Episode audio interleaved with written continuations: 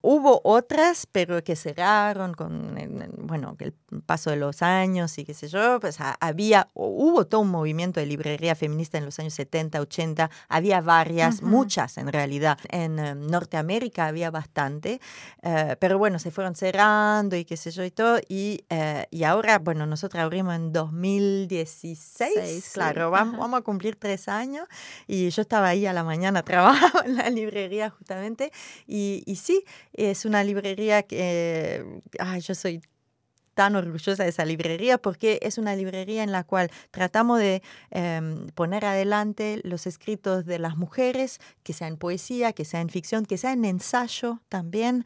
Em, eh, tenemos también eh, libros para niños y los libros para niños son, eh, para mí es una de mi, mi sección favorita porque los lo libros para niños es ahí a donde se juegan muchos estereotipos, lo que, acabo, lo que acabamos de hablar, a donde se hace la educación, no necesariamente sexual, pero la educación del género, ¿ah? lo, que, lo que una niña, la princesa, qué sé yo, y el varoncito y todo. Y obviamente que si mostramos siempre ese tipo de libro a nuestro niño, o sea...